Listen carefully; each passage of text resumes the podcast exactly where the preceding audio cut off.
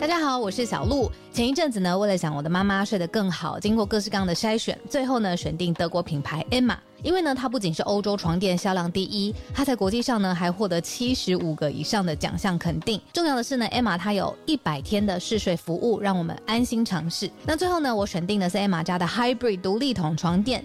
试躺之后呢，我就给它一个 hashtag 叫做云朵般，因为呢这一款床垫它有很强的包覆感，所以躺进去之后就像被云朵包住一样，很舒服，很有安全感。另外呢，这一款床垫的透气度也很好，外层呢有一个布套，它是可以拆下来清洗的。所以最近如果有睡不好想换床垫的听友呢，可以把握母亲节的期间艾玛的床垫组合最低到五五折。那输入早安新闻的折扣码 Morning，额外呢还可以再打九折。相关的优惠消息都在节目的资讯栏，欢迎大家点选链接了解更多。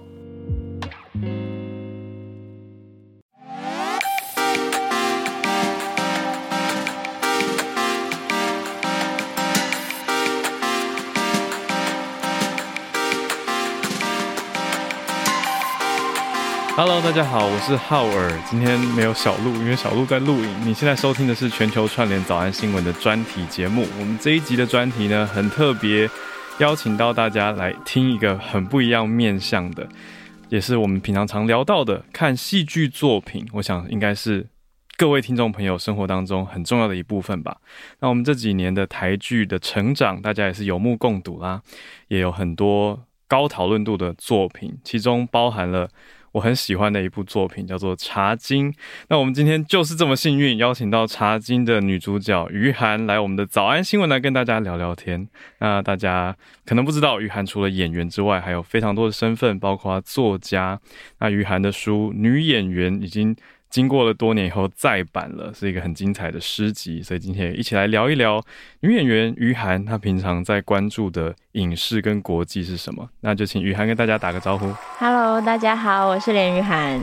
谢谢你今天来我们这边跟大家聊一聊，我们就先聊聊你刚好这本书就再版，也叫做《女演员》，也是你的职业嘛。嗯。那大家非常熟悉你的作品，可能是《茶经》或是一把青。嗯。在里面看到你其实非常不一样的。呈现，那你也主演了很多的 MV，有很多这么多不同的角色里面，好，这一题是我很怕被问到烂掉？就是有没有你觉得最有挑战的？而且，好，我聊轻松一点的好了，就是今天于涵说他本来要来录录我们今天节目的路上，想要带茶来泡，就你本来就很喜欢茶，还是？因为拍了作品《茶经》，拍了作品《茶经》，但是我们在拍摄的时候，其实因为你知道美术道具有时候准备食物啊什么的，嗯、它其实并不会是泡真的那种呃我们说的红茶、绿茶、乌龙茶，它其实是泡那个南非国宝茶。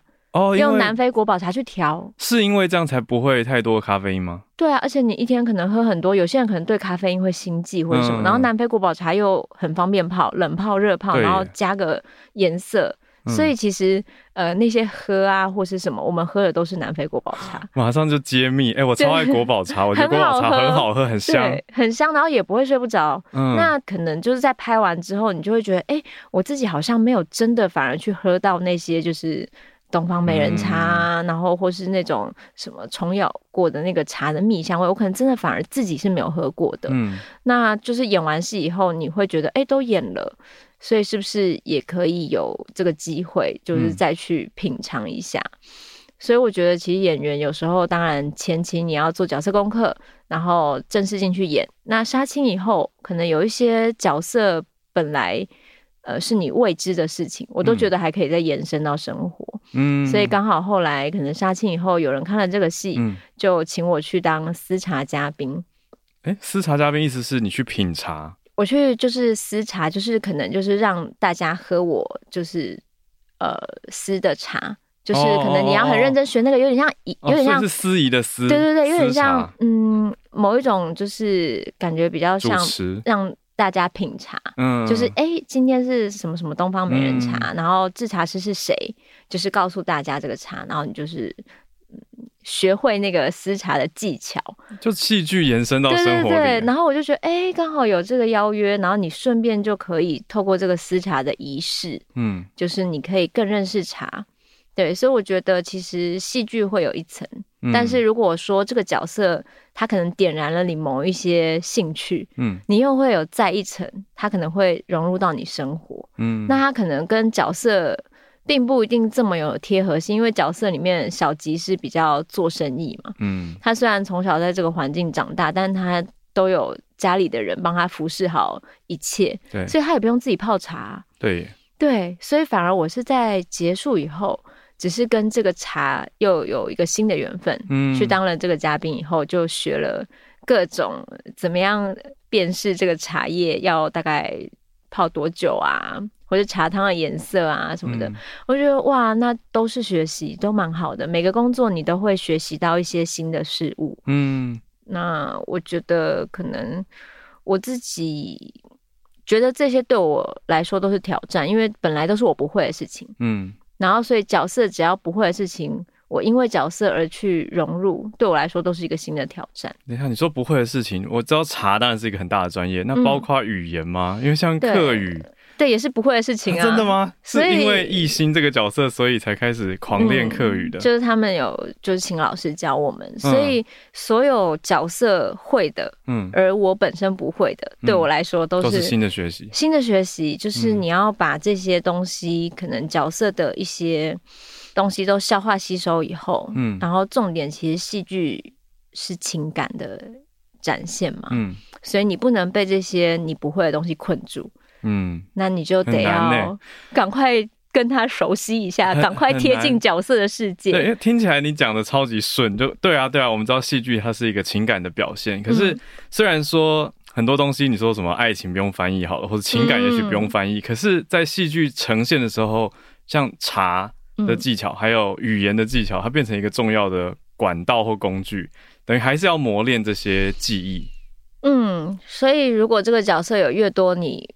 本来未知的事情，本来不会的事情，嗯、那它的挑战性对我来说就会蛮大的。嗯嗯，那这样说下来，艺兴是最有挑战的角色吗？还是还不是？哦，我觉得目前他算是蛮有挑战的角色。嗯，但是我自己觉得，因为整个剧组的每一个演员，就是所有的演员都是很多经验的，嗯、他们都是前辈演员，都演过非常多作品。嗯，所以他们。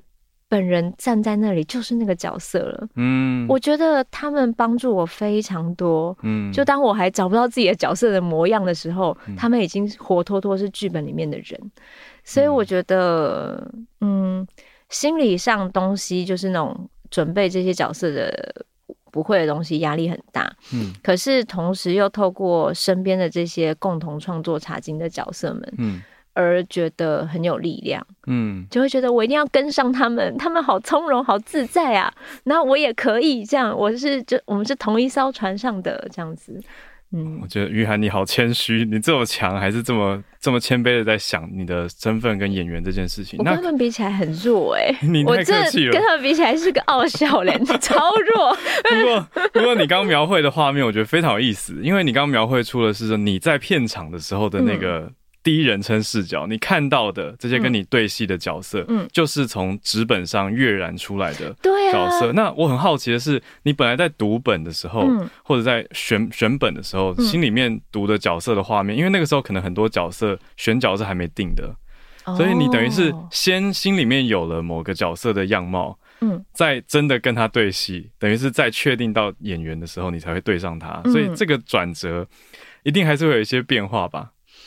就是我觉得大家如果有阅读习惯的话，你可能例如说你阅读小说啊，阅读有故事性的文字，嗯，大家一定心中都会有想象力。对啊，就是你在读的时候就会觉得啊，这个应该长什么样？哈利波特可能就是怎么怎么样啊，然后它的外形啊，嗯，然后妙丽就是怎么样。可是当你就是变成演员以后，你就仿佛是沉浸式的。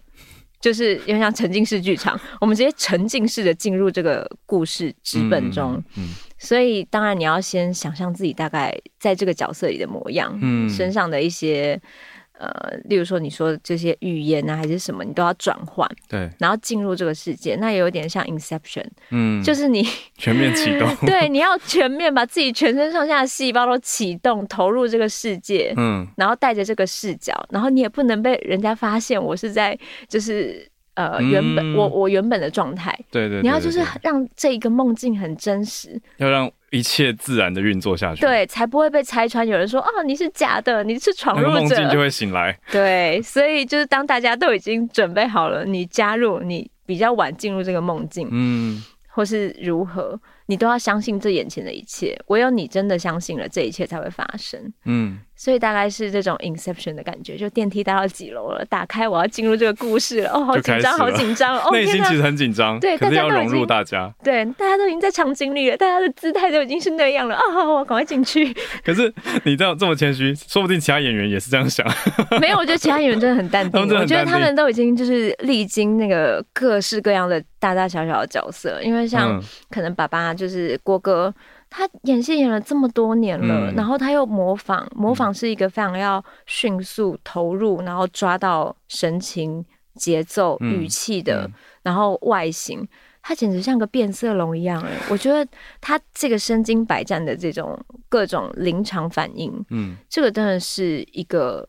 很棒的演员养成过程，嗯，所以爸爸从容自如啊，他都不是那么会紧张，他很淡定，嗯。那 KK 就是也是演过非常多戏嘛，他简直就是一个接戏狂人，嗯。基本上所有台湾的女演员应该都有跟他搭过吧？我觉得到处都可以看得到 KK 的戏啊，嗯、就表示他真的是一个非常勤奋在接各种角色的。嗯、那像可能夏老板。他也是从剧场出身的，嗯、所以他其实非常的稳。嗯，然后他又本身是一个，我觉得他是一个很很有魅力、大名大放的那种女子。嗯，所以我就觉得天哪，她就是夏老板。我一看到她，我就觉得我闪边去吧，我在这边干嘛？我也觉得她就是个名伶这样子。我就觉得啊，我的小粉丝在台下看。然后像文贵，他之前是歌手，嗯，但他后来转。影像表演的时候，我觉得他很会掌握声音，嗯，他的声音很好听，他的语气跟他讲客语的那个腔调，嗯，真的很厉害，又活脱脱像一个真的客家人。嗯，然后文贵又是一个非常融入角色，他可能下戏以后，就算没没他的戏，他还是会来剧组，因为他希望听到有人叫他文贵。啊 我完全能明白他为什么一直黏着大家，明明就可以回去放松休息，他就一直待在。就没有他的戏，没有，但是他也不会告诉你为什么，他宁愿在旁边，就是就喜欢在那里，就是。打电动或者什么，他就是没有要待在饭店，他就是那些没他的戏。但大家看到他就叫他文贵啊，嗯，他一直让自己沉浸在文贵里，嗯，所以就是我觉得天呐，每个演员的准备方式，每个演员进入这个世界的方式都不一样，然后每个人来的地方也不一样。但是我们在这个地方一起创作这个作品，然后带着各自本来的一些生活中的养分，或是以前的经历。然后再重新变成现在大家看到的这样，超级好玩。因为今天设定来跟你邀你来聊一聊，就是除了让大家多了解演员背后以外呢，也好奇你关注的国际影视作品这些的。嗯、那其实都是牵涉到你的养成或者你平常的一些累积。嗯、所以刚好想要聊的就是演员的功课。因为刚刚你已经提到了不同演员的准备方式或是融入角色的方式，其实蛮不一样的。对，那你可以跟大家聊一聊，你会怎么准备？一个角色，除了刚刚我们讲到的茶，还有课与课之外，嗯，其实我通常都会可能剧本要看很多次，从阅读开始，对，嗯，因为我觉得一切就是基础，就是这个剧本嘛，嗯、它从无到有的过程，当然剧本可能会修修改改，或是你到最后一刻才拿到确定版的剧本，嗯，但是每一次你阅读剧本，就会从里面再多找到一些线索，嗯。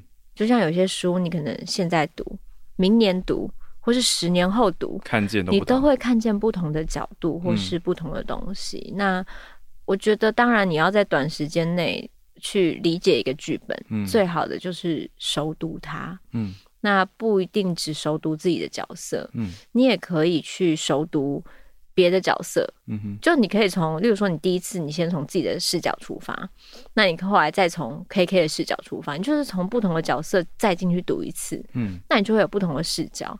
那这些视角综观起来，你就会比较容易建构出这个剧大概会长什么样子。当然，那是在你有拿到完整剧本的时候，因为有时候演员可能如果有一些制作团队是属于比较昂档系的，嗯、或者他就是化妆现场才会给你剧本的。现场一边画一边拿到，对，就是有这种，也也是有这样呃类型的剧嘛，嗯，就是这世界上有各式各样类型的剧。嗯、昂档戏就是你每天现场才会拿到剧本，嗯，就一开始前面给你三集，之后就是每天给你一个扉页，嗯，也会有这种。那你要怎么准备？那对我来说，我是一个需要时间消化的人，我会很慌张。嗯，可是再次的要说到，就是很多前辈演员，他们如果是演过很多昂档戏，他们还是淡定自如的化妆，一边化妆说：“哎，你拿到剧本了没有？我也拿到了，那我们先来对一下吧。”那我就觉得哇，可以这样随他们好自在。啊、我就觉得其实我身边的每一个演员都是值得学习跟效仿的对象。嗯。因为，例如说，他有很多昂档戏的经验，我没有。那我那时候去救火，可能第一次，嗯、我就觉得啊，这样就可以了吗？可是我觉得我还要回家看，啊，不行，他是准备型的人，对对对。然后我就 觉得，但是就是没办法，你都已经投袭一半了，你就是已经答应去救火了，嗯，那就只能这样。那当然，即兴演出可能不会比就是前置时间跟你比较。多一点点，但其实对我来说，我都很希望再多一点时间。嗯，当然越多时间准备越好。可是有时候就是因为不一定有这么多时间给你准备，或是有一些各种变因，嗯、所以我觉得演员的确要能屈能伸。嗯，就是有很即兴的、很有动物性的，或是很直觉性的表演，嗯、跟那种你真的慢慢一个字一个字慢慢去。推敲琢磨。磨啊，从每个角色出发，然后把所有剧本里面你完全不熟悉的名词去查一下，嗯、就是例如说你不熟悉的名词，你去查一下它到底是什么东西，嗯、然后不熟悉时代的历史事件，你也去查一下，嗯、各种线索跟资料，你就可以像研究一个，很像研究员，对 对对，就慢慢研究。对，我是这样准备了，但我不知道所有其他人，每个人就是都有不同的方式嘛。嗯那呃，刚刚忘记讲到山妹，山妹她也是呃，她说她是理工型的女生，嗯，所以她其实像她的剧本，她就会是都打成电子档，然后她把她的拼音都整个就是电子化，嗯，然后她是那种感觉很精准的人这样子，嗯、所以我就觉得哦，她她的表演跟她的准备方式又又会跟我截然不同，嗯。那他是那种呃北艺大那种电影科系毕业的，嗯、然后那时候电影科系比较新，他是很前面的学校创始的那个科系的元老级，对对对对，就是电影科系，因为本来没有大学部，嗯，呃，我之前也有去看过他的演出，所以就觉得。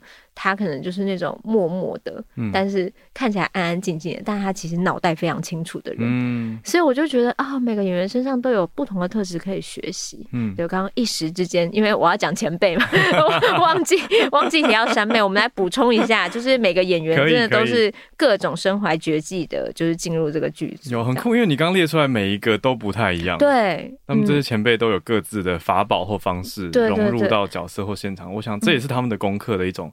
做法，嗯，那延续阅读这件事情，因为你也有一个 podcast 叫做《三枪阅览室》，嗯，充满了非常多的阅读，嗯，所以我也好奇你的准备功课里面，你读本是默默读，还是像你的 podcast 一样会把文字朗读出来？我其实觉得我自己属于就是，如果说有语言上的问题，如果它是台语，嗯，是客语，嗯，这类的，我就一定真的要。念出来，念出来，要不然我在现场的时候会没有办法张开嘴巴，会太心虚。嗯、而且我有，我觉得有一个方法，我自己觉得很很有帮助，嗯、就是像我们手机不是会有录音的那个键？对。那虽然就是它不是什么专业的这个什么录音键，你就把自己的声音录下来，嗯、然后再放出来给自己听啊。自己录自己听。对，因为有时候你现在直接讲，跟你。透过一个机器再传出来的声音会不太一样嘛？对，就像你听耳机跟你听外面的音乐是不一样的。嗯，那我觉得有时候如果演员怕心里有落差，就是我觉得我的表演跟我预想的差很多。嗯，其实我们现在都有非常多方便的软体。嗯，我觉得其实就是我会把一些台词就录下来，录完以后再播给自己听。嗯，看这是不是自己。想象中的期望的。语气，就是我自己先 rehearsal 一下，就 rehearsal 我的台词，rehearsal 我的语气。那当然到现场以后，因为加入其他角色会自然发生。嗯，可是你至少有练习过了，你至少大概抓到你想要的感觉。那现场如果有人调了台词或者调了语气，你就再跟上就好了。嗯，就你至少不会是完全没有讲过这个台词的，就直接就是直接去讲。对，你就多练习几遍嘛，因为我觉得。可能因为我是属于比较喜欢就是自己默默的看书啊，或者自己默默练习的人。嗯所以我觉得对我来说，我有帮助是，当你有这些练习，你会有一些记忆。就像你有一些运动的习惯，你就会有一些肌肉。对。所以当你一直讲这个台词，或者你一直听自己的声音，嗯，你就慢慢会把它内化成你某一种内建的小肌肉。嗯。这样到时候如果对手丢什么东西，你都是有那个反应能力的。就像你有运动习惯，你跌倒比较不容易扭到。嗯。因为你可能会。就立刻知道什么对对对，那所以我现场没有看到太可惜。对，那我现场如果例例如说他突然改一个词，但是我因为我前面有练习，嗯，对，所以我觉得如果有多一点时间给我准备角色的话，对我这种需要慢慢来的人来说会很棒。嗯，就是我可能会跟那个角色更贴合。嗯，就是本来可能已经很靠近了。就可能可以整个再更进去一点，嗯嗯嗯，对啊，就是准备的时间其实会对我跟角色的距离有差。很酷，我呼应一个点，因为我做语言学相关的研究嘛，语言学研究里面说，人在讲不同语言的时候，真的会有不同的 persona。哦，就是会有呈现出不同的一个面相，嗯，刚好跟你讲的这个东西不谋而合啊，真的，对啊，就是等于你又想办法用科技的辅助，让自己内化成这个角色，嗯，让自己的这个 persona 再更鲜明或更完整，嗯，我觉得超级有趣的。因为有时候你不觉得讲不同语言的时候是不同的人格吗？对对对啊，我想，哎，语言研究已经证实是这样子的，就是真的。因为我就觉得，哎，很妙，哎，我讲这个语言的时候，感觉跟我平常讲话的方式不太一样，对，讲话的方式、讲话的节奏。跟语气都不太一样，嗯，他会觉得哎呦呦，很酷哎，这个超酷，可是还没有办法证实说到底是因为语言的结构影响了我们的思维，嗯，还是说我们在学习这个语言的时候也改变了自己的一种性格或呈现方法，就是因果还没有很明确，嗯，但是结果是很明白的，就是大家在讲不同语言的时候会有不同的性格跟甚至做事方式，对对，超级有趣，嗯，这个很酷。好啊，那讲到这个你。这切换这么多不同的角色，有所谓上戏跟下戏的状态。嗯、那像听你刚刚这样讲下来，艺兴根本就融入到你后续的生活啊。嗯、你在思茶的时候，会不会一个瞬间突然觉得我现在是？于涵还是艺兴？不会，因为艺兴他比较是做生意嘛，嗯，私茶这些事情轮不到他，哦、他只是简单的，因为以前那个年代他们泡茶其实就是日常谈生意嘛，嗯，嗯，所以他们不会有这么多仪式，嗯，不会在那边要很就是完全不能发出声音啊，嗯、什么盖盖子的角度啊，然后拨茶拨几次啊，就这些都不会，嗯，这个东西是后来就是可能有一些茶道茶艺啊。这些花艺呀、啊，就搭配结合，然后做成一个茶席，让大家呃静下心来品茶。嗯，那这就是另外后面的以前的茶，其实就是日常，大家谈生意的时候坐下来喝，又像喝水一样。嗯，或是以前的茶叶，其实它就是黄金嘛，它就是卖钱，它就是外汇。对，那现在的茶是精致茶。嗯，所以呃，我觉得那个时代不同，喝茶习惯也不同。嗯，所以。呃，在茶经里的喝茶方式，对，就是一般。跟，跟但现在日常，我们现在私茶可能还要慢慢的闻杯底的香 气，啊、然后分三口喝，然后什么，嗯、就是有各种。但我觉得这些慢下来的仪式，这些你真的去细细品尝每一口在口中的茶香的这些，就是在很匆忙的各种生活当中，我现在觉得当了私茶嘉宾，然后之后日常每天喝一点点茶，嗯。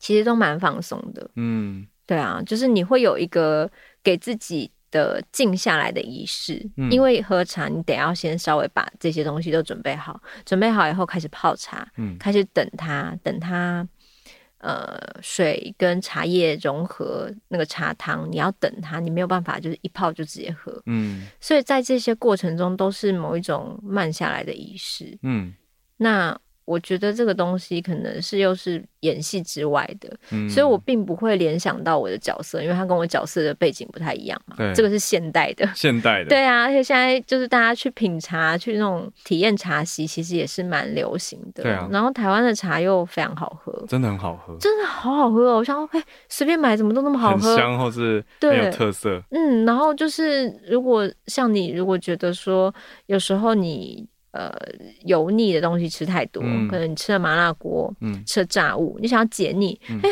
随便就是把茶具拿出来泡一杯茶，哎，就立刻帮助，就是解腻跟消化。嗯、我就觉得，嗯，这以身体健康来说也是不错的。嗯，反正就是我个人就是觉得，只要我觉得很好的事情，就是例如说工作结束以后，我觉得很棒的事情，然后刚好我又有时间余裕的话，我就会把它留下来，嗯，幻化成我日常中好的生活习惯。嗯，嗯，哇，很棒哎！等于每次一个角色或是一个戏剧作品工作就是一个学习。嗯，那难道都没有？因为听起来你刚刚整个是切换自如，嗯、可是难道没有说有的角色是入戏很深以后蛮难切换回来的吗？或者是你自己有自己的仪式，让这个角色慢慢的结束，或是出戏离开？我觉得每次演完一个，就是例如说角色内心如果很沉重啊，或是他经历的事情比较。就是你知道，让人觉得身心俱疲。嗯，我每次演完我都想要退休啊，所以我就我基本上是每一次杀青的时候都很快乐，我就觉得我要退休了，这样就觉得啊功成身退了啊，就是啊也演完啦，就觉得啊我没有辜负这个角色啊，我身体好好的把它完成的走完整个流程，我没有中间就是让这个角色就是就是你知道失失去。就是我并没有，对对对，就是说放弃他，或者对对对，我没有没有因为我自己什么不完全对什么身体健康因素什么的，嗯、就我是好好把它完成的，就是在他、嗯、呃拍摄期，就是它存在的时间点，我好好完成了一个角色，我就觉得哦天哪，身为演员，我的就是我的这个演员的那个使命已经达成了，我可以去做我自己的事，我要退休了，就是我都会这样子想，所以我就会下戏的话，对我来说就是。你只要想到退休这两个字，不会觉得很快乐吗？对吧？就很没有负担，自由自在。就是你工作每天都很忙，那当你完成了一个任务，就是有一种又逼近退休一步的 那种那种心情。正面，我突然觉得，然后我就觉得认识到我要放飞自我，我要赶快去做我想做的事情，不要等退休再来做。就是我只要一杀青，我就是半退休状态。嗯，就是你要先 rehearsal 你的退休啊，就像 rehearsal 我的声音跟台词。嗯。你一直想着遥远的退休，可是其实你从来没有去做你退休以后想要做的事情，或是你退休以后可能的喜好，嗯、你没有发展起来，嗯、你退休以后会很无聊哎、欸，真的，因为你现在很忙碌，嗯，你很紧绷，你每天你每天都一大堆事情，然后千变万化，一天都超精彩，可是你退休以后可能不会再有这么多外物，那你现在是不是要培养一点退休的兴趣？是。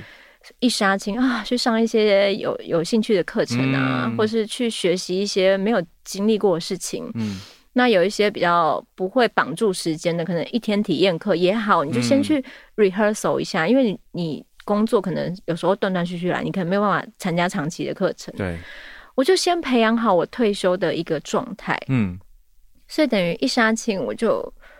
再见了，我就先就开开心心的做我自己的事了，非常快乐。对啊，就觉得如果你呃戏都结束了，场景都拆掉了，那曲终人散了，戏散人散了，嗯，那你自己在那边执着也是没有用的，嗯。所以我觉得，就是不管是戏剧的人生，还是人自己真实的人生，其实要放下我执吧，嗯，就是你当下可以很执着，可以很投入，可是当离开了、结束了，你就是要学会放下。嗯，那当然，一开始可能都会有点不舍得或放不下，久了以后你放的很快，拜，也是一个熟练。对啊，拜，我要去做我自己的事了，不要再沉溺在这个情绪里了，我要去转换一下我的心情。拍完了，去预备你的退休生活。对啊，转换我的心情，我现在就是要去按摩，我现在就是要去脚底按摩，要去打通我的那个各种肌肉，不要再让自己沉浸在原本的状态里，换一个环境，换一个心情，嗯，喝杯茶，转换一下心情。那这也好啊，来聊聊。你刚刚说一开始比较难，那《女演员》这本书、嗯、经过了五年，现在五周年再版，嗯、你觉得当时你的创作跟现在一定不一样吧？嗯、应该说那个时候的你，可能也许还比较难，像现在切换自如，对，还是说那个时候已经可以了？因为好奇的是你这本这本著作的创作过程，回想那个时候，你是在戏跟戏之间抽空写下的一些心情，把它转换成诗，还是说是？你正在演的时候，就是正忙碌的时候，在在创作。是演完戏以后，嗯，才被出版社邀请嘛，嗯，所以是演完戏以后才开始写这样子。因为我觉得就是有点像接到私茶任务，你再去认识茶，嗯，各种茶叶啊，嗯，那我也是接到了这个出版任务，我才想说，哦，好，那以我们演员的工作的话，到底有什么？样的创作是可以符合出版社他想要出一本书。嗯，那我就觉得我以我当时可以做的，可能就是在戏跟戏中间，嗯，我把一些就是那些残留的，就是可能关于角色的一些回忆跟情绪，幻化成这样短短的文字。嗯，然后刚好我自己也蛮喜欢看诗集的。嗯，然后觉得诗集它其实是一个很没有边界的东西。对，就是你任何人读同一段文字，可能会有不同的解读，或是你在不同的情绪读。你会有不同的情境，嗯，所以它其实算是一个对我来说比较开放性的东西，嗯，它没有。任何锁定什么东西，嗯，那蛮自由的。对，创作形式也是一个阅读形式。嗯，所以就是在出版社邀请以后，我就把我的时间先思考过可以的状态，嗯，跟我日常喜欢阅读的东西，我可以尝试也来写一写。嗯，所以我那时候就觉得，嗯，诗集应该会在戏跟戏中间的那个。可能我要前置下一个角色啊，然后但是中间还是可以写，嗯，然后或者上个角色可能觉得情感比较浓厚，嗯，所以就觉得好像有很多创作能量可以变成呃这本书的文字，嗯，大概是这样啦，嗯嗯，等于是说，其实从刚刚聊下来，你已经比较可以切换到生活，一般生活不会被本来的角色卡住，嗯，可是你需要动用的时候，其实还是可以召唤出一部分。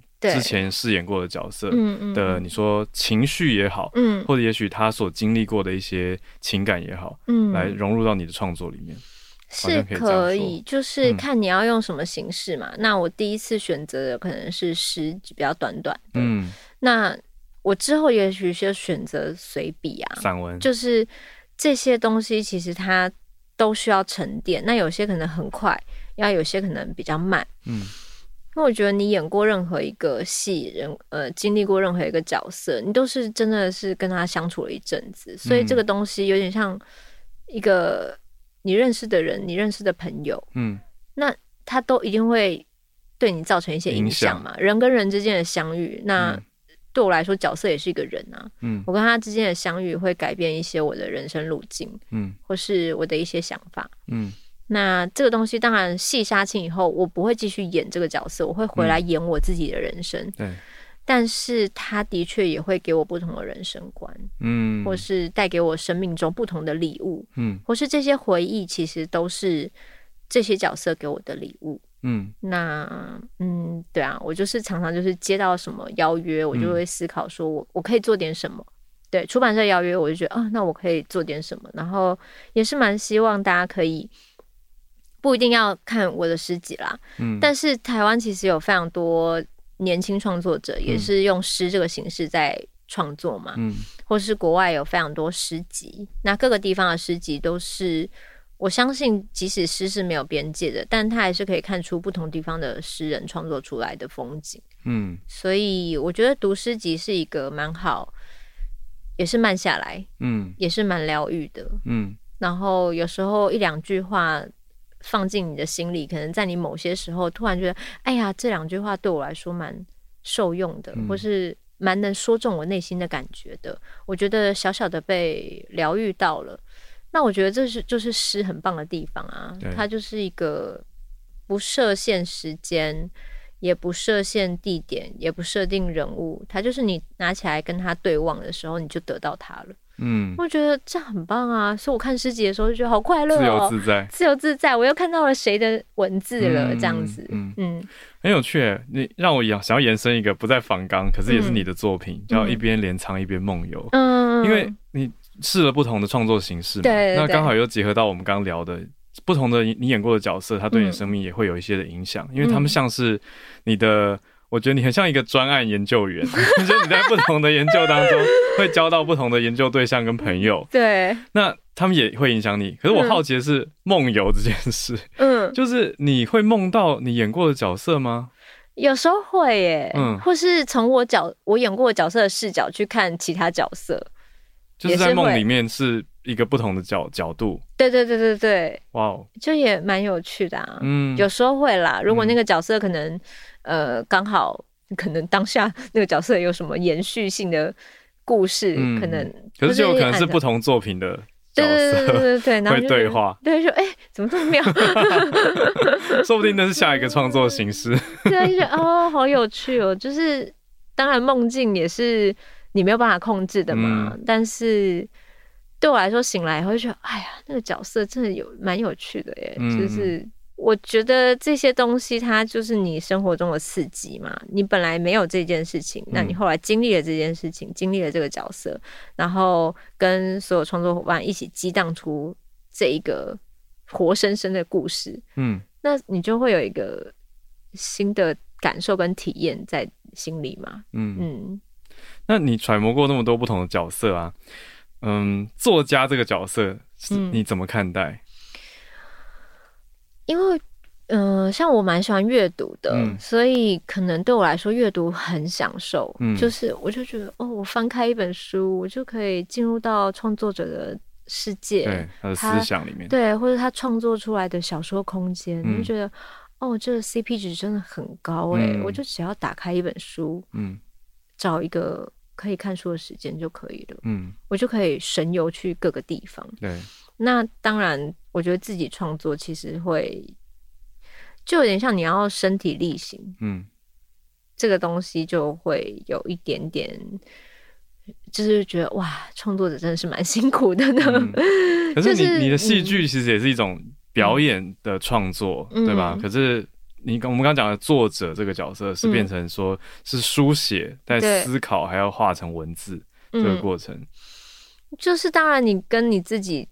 的某一些，你会每天你都会有上万个想法，嗯，那你什么东西你会想要写下来，嗯，或者什么东西你会觉得它幻化成文字，它经过这个文字再处理过以后，它也是一个可阅读的文章，嗯，而不是你就没整理过你就随便写，嗯，对，就还是它它再怎么样，它就是一篇文章，嗯，或是一一个。就是凝结的诗句，嗯，它是经过很多东西消化以后才变这样的，嗯，但在那个转化的过程中，它就不会是你脑海中就是一个画面或一个感受性，你要怎么样用文字表达出来？对，其实我觉得那也是一个肌肉上的训练。嗯，你是修修改改型的创作者，还是想了很久，可是下笔的时候蛮确定的？我觉得我比较算是可能会先写了以后放一下，嗯，然后之后再回头去修。大概多久？就不一定看自己的时间状态啊。嗯，就是我之后会在写完以后，你不要那么急着，就是我一次要把它改好。嗯，我会觉得写了以后你就放一下嘛。第一直觉有时候就是第一个答案也许是对的。嗯。然后你放一下以后，你回头再去看，你就是之后你就把自己当成那个第一手翻阅的观读者观众，用一个陌生的眼睛。对对对，就你放了两三天，其实你可能记忆不是那么深刻的时候，再回来看，哎，这篇文章如果我用比较旁观的角度来看，嗯、它是不是就有没有太只只陷入自己服务自己，但并没有可以阅读的，嗯、就是大家。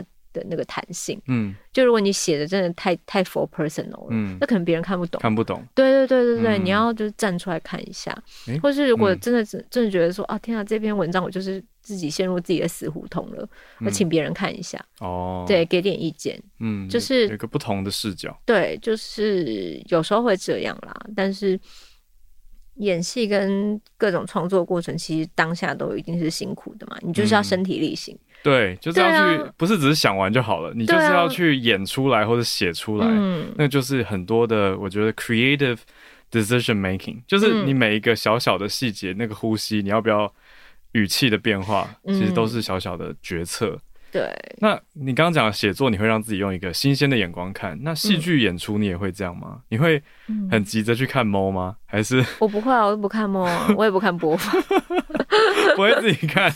我不会看、欸，我觉得就是当下投入，当下在那个沉浸的这个环境里面，与角色产生的所有的状况、化学变化，我之后其实不太会看，嗯，因为已经过了，你没办法改啊。也是啦，对啊，像文字你还可以自己改，但是影像制作、后置、剪接完成了，嗯、你没有办法自己去改、啊。表演就交出去了，表演是共同创作嘛，嗯、但是写作你是可以一个人完成的，嗯、所以你自己可以修修改改，嗯，但是集体创作是不行，是共同的梦境，你不能篡改别人的，就是剪接的部分，嗯、或是别人。创作的视角，嗯，它是一个集体的，所以我就会觉得去者不追啦，演完就演完了，我就是杀青了，嗯，身体力行的投入过以后，我退休，从这个角色退休，对吧？好励志哦，对啊，我就从这个角色退休了，你就不要再去纠结了，纠结也没用啊，他也不会帮你改成你脑海中，哎，我记得我上一个 take 比较好。所以我干脆连回放都不看，除非导演叫我去看一下，说：“哎、欸，你这个走位从这边走位比较好。嗯”那技术上的东西，我觉得可以调整。但是如果说当下付出的那个情感就无悔就好啦，嗯、没关系啦。嗯，我觉得可以刚好跟现在正在忙任何专案的听友说一下，你放下这个专案之后，你就你就杀青啦。对，退休，我从这个专案退休，对对吧？我觉得你要一直一直告诉自己，其实人生呢，它有非常多阶段。那每个阶段的当下，你都投入，你就获得你自己的，也是真的很全心全意的把它做好。就是对啊，你就无悔的去把在这段时间内把这个东西做好，你很认真的。就像有有人会觉得说，哎呀，反正我投机一点也是可以达成啊。嗯。可是那如果你就是一个喜欢认真的人，你就认真啊。嗯。你干嘛因为别人的投机而觉得自己的认真就是怎样是个缺点吗？不会。没有啊，反正无论你是。呃，很轻松的达成，很认真的达成，很痛苦的达成，嗯，你就感受这个过程中带给你的养分，嗯，反正大家最后都会死，都会退休啊，嗯，所以你就是在你活着的人生中 找些你觉得有意义的事情做嘛，嗯，实现自己的意义。对啊，那如果你觉得都没有意义，那你就你就先放空一下也很好啊，嗯，你就。厌世的放空，就是也许你这个时间点就是需要厌世跟放空，或是翻开一本书也不错。对，就是你看你现在的身体状况、心理状态需要什么，你就去做。嗯，不要因为别人都很认真，你觉得你自己现在没有方向，你就迷失，你就没有方向一阵子嘛。嗯，你总有一天会慢慢的旋转出自己的方向。嗯，那总之我就觉得当下是什么就投入。但过去了，就继续往前走。嗯，说到方向，我很喜欢你书腰上面写“五年过去，我还是一个女演员”。嗯，你觉得你的方向是停留在原地，还是顺流而往前？就觉得哦，就我还是这个身份呐、啊，就会觉得嘿这样，因为可能我觉得人生。你在成长的过程中，你一定都会有很多想做的事情。那有些做到，有些还没做到。嗯，那五年过去了，因为可能就是演了各式各样的作品。那当然有，因为疫情，有些东西延拍停拍。可是，大家还是会去找你演戏，或者找你一些表演上的创作。那所以你你被认识的还是女演员的部分。嗯，对。所以，但我对我自己还是有更多的期待啊。就是我除了女演员以外，我还可以再做什么？嗯，对。因为我觉得人的一生很长。那如果刚好都没有适合的角色找我，那我还是个演员吗？嗯，也许因为我有那些作品，嗯，那或是他们一直重复被播放，大家还是会认定我是个女演员。对。但是除了女演员之外，生活实践，对，我还可以做什么呢？嗯，还有什么是我想做，跟我新发现我想做我还没去做的事情呢？嗯。所以目前我还是个女演员。嗯。但我也期待我未来可以是个别的啊，嗯，就别的其他的，我我还没有想到。嗯。那目前还是这样。嗯。对。可是我接受我的开放性，嗯，就是我可能下下下接下来就要去做别的事情了。可不可以跟大家聊？那有没有什么接下来可以透露你接下来的计划？比如说新作品，或者是书，还是 Podcaster？其实也是你的一个身份啊。哦，对耶，Podcaster 也是新的，对，五年前还没有。对啊，对哦，刚忘记，就是做太多任务了。嗯、呃，我觉得 Podcaster 就是刚好，我那时候的起心动念是觉得说，疫情时间、嗯、大家一定多了很多空闲的时间。嗯，那以前你都会说我没有时间阅读，我真的太忙了，我完全没有时间坐下来翻一本书。嗯，然后我就想说，嗯，好吧，那不然如果你真的没有时间，也许是你，呃。可能还没有发现阅读这件事有有趣的地方，所以你不想要分时间给他。嗯，那不然我就用 podcast，因为我平常听 podcast 的时候，可能是晒衣服的时候，嗯，洗澡的时候，嗯，搭车的时候，都会听个 podcast 嘛。那你不会觉得说听 podcast 是一个负担，对，或是需要一个静下来的时间？它是可以同时做其他事，对，也可以做到的。它是一个在空档跟空档穿梭的时候，它也是你的闲暇。嗯，那。我就想说，那不然我用阅读的方式，嗯，就是阅读书中的一段文字，然后如果大家觉得这段文字好有趣哦，嗯，这本书有突然让我想找来看的欲望，嗯，哎，那就是有推广到阅读嘛，嗯，因为我觉得阅读的人的确越来越少，因为大家有各式各样的。刺激，嗯，你可以有各式各样的休闲娱乐去填补你的空闲，嗯，那为什么选择阅读呢？所以阅读可能就是被大家觉得太慢了，太缓慢了，阅读完一本书很久什么的，或是大家就觉得说，哎呀，看书真的是 要静下心来看。我觉得没有、欸，哎，其实就跟听 podcast 一样，它也是可以在闲暇时间点，嗯，你搭车的时候也是可以看的，嗯，所以我觉得我那时候就想说，那我一年来推个五十二本书。哦，有点像是每个礼拜一本，对对对，就不是任何一个习惯都是慢慢养成的嘛。对啊，那我觉得透过五十二周、五十二本书，大家也许会开始养成阅读习惯。嗯，所以我的起心动念只是觉得，好想找人跟我一起加入阅读的世界啊！原来如此，就有了三枪阅览室。对啊，然后结果后来发现，好像有些人就有说，就是他们曾经其实也是很小时候都很喜欢看书。嗯。因为小时候就都有图书馆啊什么的，然后就是很喜欢很喜欢看书，可是长大工作越来越忙，就忘记了阅读的乐趣。嗯，然后可能有因为这个 podcast 又开始去找一些书来看，嗯，就发现其实你给大家这个选项，那平常如果你这个选项不在你周遭生活中一直出现的话，你可能不会记得它。嗯，但当你有这个选项的话。书又重新被看见了，嗯，所以这个 podcast 的身份只是希望大家可以阅读推广者，就有一个就是阅读的小宇宙嘛，嗯，让喜欢阅读的人也不孤单。那它的确是一个很个人的事情，嗯，但是我觉得在这个繁忙的时代里，拥有独处跟个人的时光，真的蛮好的，蛮重要的。嗯，它是一个小小的奢侈，嗯，对。对啊，这个其实是你其中五年前还没有，后来冒出来的。对，我刚好忘记，对嘛？我就觉得除了女演员以外，还有什么？哎、欸，可以就可以玩一下啊！就觉得我们的人生就是不应该只设限于某一个状态嘛。嗯，对啊。当然，女演员是一个比较容易被看见的身份。嗯，那 Podcast 可能就是只有在听 Podcast 的人才知道。嗯，但对我来说，就是都是你想做的事情就去做嘛。嗯，反正。就是随时都有退休的在磨练中啊，那这些 今天的关键字根本就是退休。对啊，这些历程都是你退休以后可以拿来玩味的回忆嘛。也是也是。对啊，所以就是年轻的时候你就多做一点你想做的事情，你有体力的话，嗯，那退休的时候也要把这些精力放在你的回忆，你就会有很多回忆的礼物，嗯，然后再去创造新的回忆啊。好，那最后可不可以跟大家聊一个你最近退休的？你最近是不是拍一部电影？对，要跟大家介绍一下吗？嗯，这部电影叫《刘妈沟十五号》。嗯，它也是我第一次拍呃大荧幕的作品，长片作品。嗯，因为我以前可能比较是电视从剧场啊、MV 啊到电视剧啊，嗯，所以这算是我第一部。电影的作品有参与，然后是完整的角色，嗯，就他从头到尾都有出现，不是客串一下而已。嗯、因为有时候我也觉得客串很好玩，嗯，但这个是一个完整的角色，所以嗯、呃，不确定自己的表演放在大荧幕上，嗯，是不是经得起考验？你是不是也许就去看了？就很害怕啊！然后也许就砸脚啦，再也没有下一部戏啊！人生就是这样，你随时要，要这么快退休，不是你随时要抱着有可能被退休的心情，就哎呀天啊，他大荧幕上表演真的不行哎！就是你看，可能小荧幕上 OK，、嗯、就觉得啊好像还行，蛮有一个样子的。嗯、一到大荧幕啊，所有缺点放大、啊。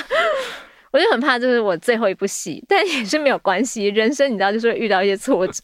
那砸脚就砸脚了嘛，毕竟我不是机器人，嗯、我就是一定会犯错。这是我第一部作品，有有可能我演的很烂，嗯，有可能我真的演的很不到位，嗯，有可能我非常多值得挑剔的地方，嗯，但就还是希望大家可以鼓起勇气去看看我的第一部影像作品，嗯，就是我看完以后有什么 feedback 可以跟我说，就可以有调整改进的过程。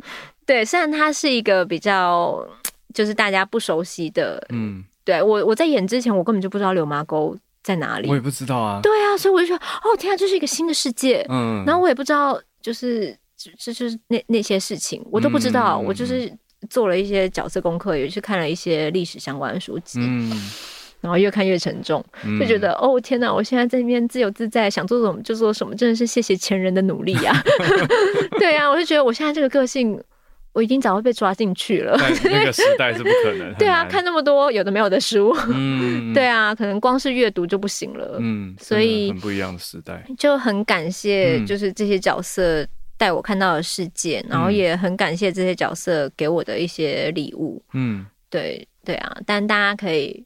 帮我去电影院看看了，我自己不一定敢看，我可能就没有 要看。我觉得听下来，我觉得于涵感觉不会去看，但是各位听友，我们可以去看完，因为于涵本人超级亲切的，所以大家如果有建议，我相信他。对，就都可以给我们演员成长的养分嘛，嗯、就是不管是批评指教，或是觉得有哪里就是哎可以再再进步一点点，都可以跟我讲嘛。那。对，毕竟我我觉得我已经演完了，我是没办法，我没办法改改变他。退休，你开心退休了，让大家来告诉你一些想法。嗯，那也许你就会顺着这个各种身份，包括你的演员、作者，还有 podcaster 这些身份，继续顺流而下。嗯，那很高兴你今天来，谢谢你让我们更认识女演员，你你这个女演员的角色跟身份，还有过往，还有一些不同的想法。哎，那今天最后结尾，我发现我们没有聊到国际。可不可以跟大家聊，你有没有在看？你这应该不只看中文作品。嗯，我们当最后一题好了，就是你有没有特别欣赏的国际作品，很喜欢的，或是哪一个演员的表演？我很喜欢看，其实我都很喜欢看国外的戏剧，因为这样子我就可以完全跳脱，就是那个语言或是我现在的环境。嗯。然后也可以透过戏剧作品去认识国外的一些文化，嗯，像我很喜欢看韩剧，就一边看韩剧就觉得今天好想要吃韩式料理哦。不是看自己演的那个天才女律师哦，我没有演那个。对，虽然大家好像说跟我有点像，一直推荐我去看，然后我就觉得啊，真的假的？然后我想说，因为我我自己觉得好像。呃，每个人都可能会有相似之处，嗯、就是可能角度啊什么的，就是这世界上好像都会有一些相似的人这样。嗯、然后，可是我是我我自己私底下那种比较熟的朋友说，哎、欸，我觉得你的动作、私底下的一些状态都跟他很像、欸。哦、然后他说：“天哪，你你你终于就是……他还很担心我被人家发现我私底下的某一些不社会化状态，或是走路的那个。”就是没有办法走直线，或者跑步的姿势很奇怪。他说：“哇，天哪，就是超像的哎，怎么会？” 然后我就觉得啊，怎么会这样？我想大家应该只是觉得长相像，应该觉得行为不像吧。然后那天我我跟我朋友在喝茶，他说：“我觉得其实你在讲任何你感兴趣的事情的时候，都很像语音语在讲他的鲸鱼。”他说：“不过对方只有鲸鱼，你是所有你有兴趣的事情，你都可以这样突然陷入你的世界里，然后头发那个刘海被吹开，然后就开始疯狂的形容一些奇怪的事情。嗯”他说：“就是以前都觉得你真的是呃，好好像外星人哦。嗯”后来就觉得哦，原来就是现在就可以直接说，哎、你现在这样很语英语，因为以前他们觉得我很外星球来的，对啊。然后我觉得戏剧作品有大家可以有更多的讨论话题，嗯、或是你可以知道各国的饮食文化，因为像我蛮喜欢吃东西的，嗯、所以像我看韩剧，好想吃韩国料理，嗯、然后看日剧就哦天哪，我觉得好想吃那个什么乌龙面，嗯，就是这一些东西都会让我觉得可以跳脱生活，嗯，就是看这些戏剧你。好像进入了不同国家的生活。那我自己除了就是韩剧蛮喜欢看的以外，然后我也很喜欢看那种日剧，日剧都大概十集左右。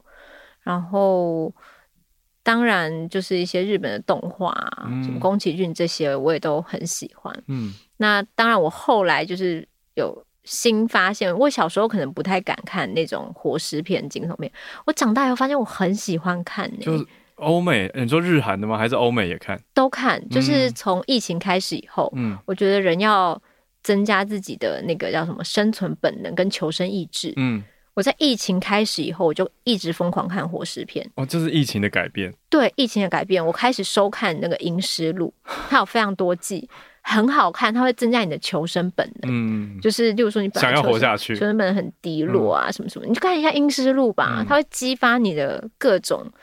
为了要生存下去，努力的各种潜能，嗯，然后也可以从《阴尸路》里看一下人性，嗯，我觉得它真的不是只是一部类型片，它可以从里面每一季里面看到人性的转变，跟人在困境中会做的选择，很好看。你在职场上遇到什么很 很说不出来的痛苦。看看《阴尸路 》，真的超棒的，我就一边看《阴尸路》一边吃饭，然后就觉得天哪，好有生存 OK 吗？OK 的，很有生存的动力，这样子，我觉得这个刺激对我来说非常的好。嗯，就在疫情期间，嗯，就很需要一些重口味的影集，嗯，我就觉得啊，都都很好看呢。那也欢迎大家多推荐一些。活尸片的影集给我，因为疫情的爱好，对，疫情还在持续中啊，啊。总是要继续的，就是增强求生的。对，而且你有时候我觉得看活尸片，你会知道，就是人类可能对这个环境造成的伤害，嗯，所以你会更想要做一些改变，嗯，让我们的世界不要真的走往那里，嗯、就是。破坏这样子，嗯。嗯，哇，今天认识到很不一样面向的雨涵，原来喜欢看活尸片，喜欢哦，喜欢，欢迎大家推荐《雅信传》也很好看呢，它简直就是我那个，就是看了两次，觉得天啊。一个人撑完全场电影，就觉得、嗯、哦，全智贤真的是全智贤哎，真的很棒。我觉得我开始懂你朋友讲你像语音语的地方。真的很谢谢雨涵来，也谢谢你今天跟我们那么精彩、这么掏心掏肺的真实分享。嗯、那欢迎大家去关注雨涵的作品《女演员》，还有 Podcast《山枪阅览室》，我们链接也都会放在资讯栏送给大家。再一次谢谢雨涵来，谢谢大家，谢谢大家。